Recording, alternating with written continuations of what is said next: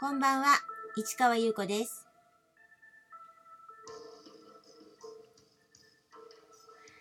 11月21日、日曜日、詩人はささやく313回目をお送りいたします。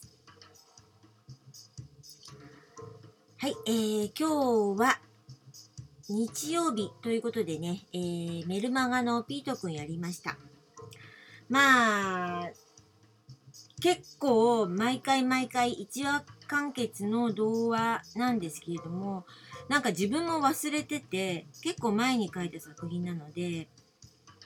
なんかちょっと、あの、あ、この作品みたいな感じで、あのーていうのかな。まあ、ほぼ、ほとんど覚えてないんですよ。で、読み始めてから、あ、そっか、こんなの書いたな、なんて思って、今日もなんかね、ちょっと、うーん、なんか、あ、こういう作品書いたのか、なんて、ちょっとしみじみと思っちゃったりしました。だけどね、まあ、とりあえずアップしてから、あの、配信のね、えー予約をしてから、ちょっと今日はお茶の水のソラシティっていうところでね、えー古本市ですね、えー開催したので行ってきました。ここもちょっとあの例のコロナのでで、ずっと中止になったりしてたので、ようやく開催できたみたいで、で、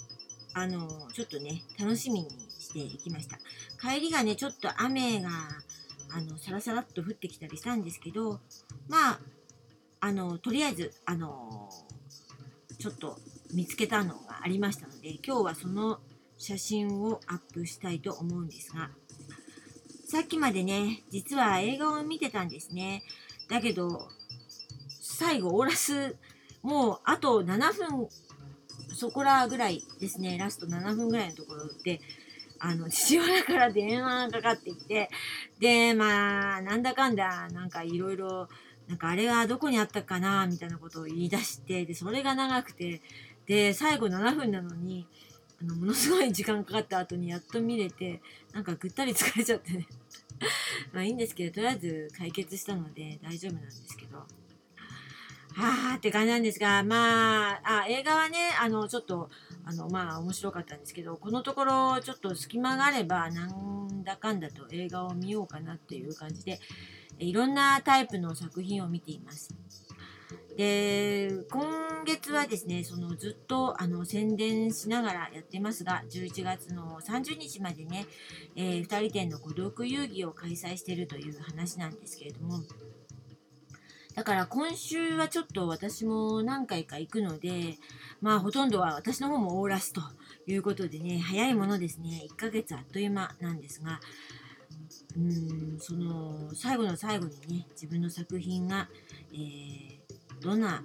感じで皆様に伝わったのかっていうことを確かめに、えーえーコーヒー屋さんに伺おうと思っています。人形町カウヒー屋と書いてコーヒー屋さん。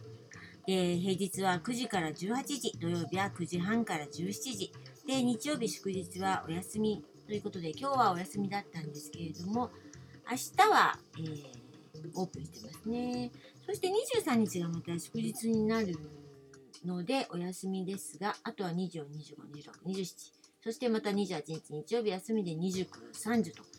そう考えると、あともう数日ですね。7?7 日ですか ?2、3、4、5、6、7。7日で終わっちゃうんですね。あなんかちょっと残念ですね。寂しい限りです。マスターともね、かなりいろんな話をしてね、盛り上がってたのでね、ちょっと寂しい感じがしますね。まあ、普通にお茶飲みに行けばいいんですけどね。だからちょっとね、人形町に行くっていうのがね、なかなかなかったものですからね。ということで、まあ、私のこの孤独遊戯の話、えー、ラストの、えー詩ですね。えー6種類の詩を、あの、香川明泉さんが日本画にしてくださったんですけど、6番目の詩は孤独遊戯です。で、実は孤独遊戯は最初のラインナップではまだ入ってなかったんですよね。で、あの、1年前にね、そのコーヒー屋さんで打ち合わせをした時に、香川明泉さんが、これとこれとという感じで、あの、えー詩を選んでくださってたんですけど、その中で、まあ、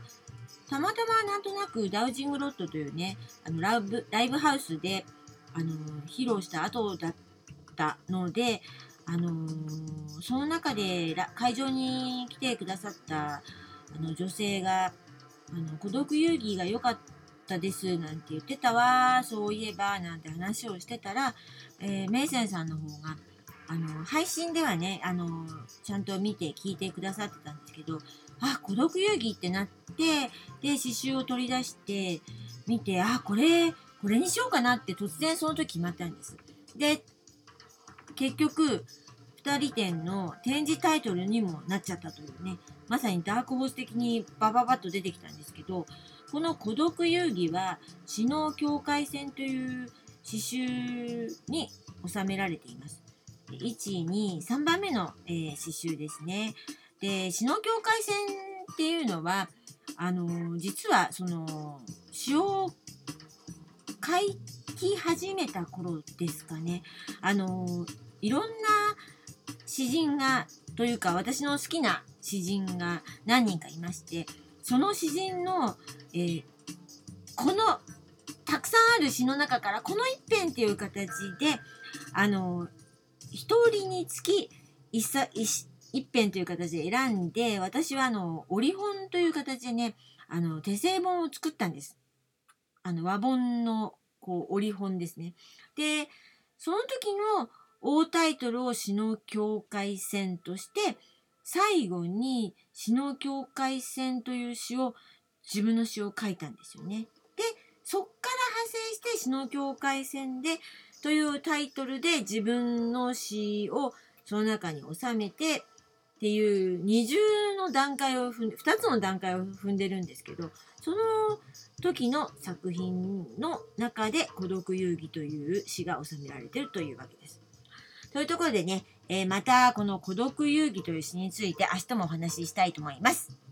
はい。では、この続きはまた明日ね。